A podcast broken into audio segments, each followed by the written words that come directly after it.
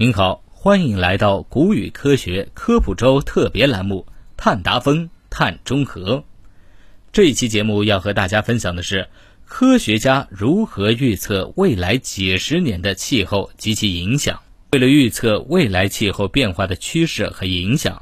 科学家通常是利用气候系统模型。由系统是由不同的圈层构成。大气圈、岩石圈、水圈、冰冻圈、生物圈，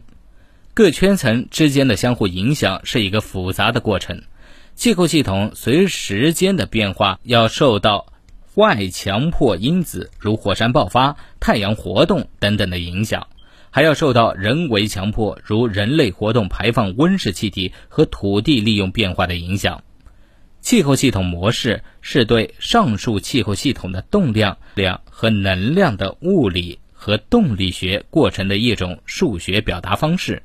从而使得人们可以借助巨型计算机对涉及的复杂演变过程进行定量、长时间、大数据量的运算，了解气候系统的演变过程，模拟外强迫变化和人类活动的影响，以及预测未来气候变化趋势。为了预估全球和区域气候变化，还需要假设未来温室气体和硫酸盐气溶胶等排放的情况，也就是所谓的排放情景。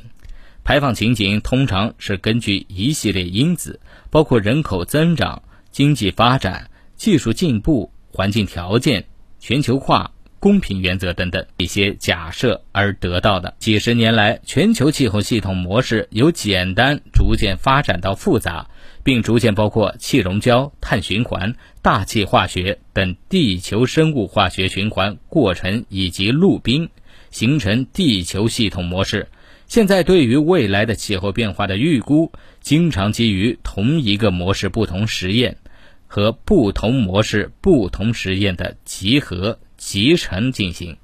好了，今天的分享就到这儿，我们下期节目再见。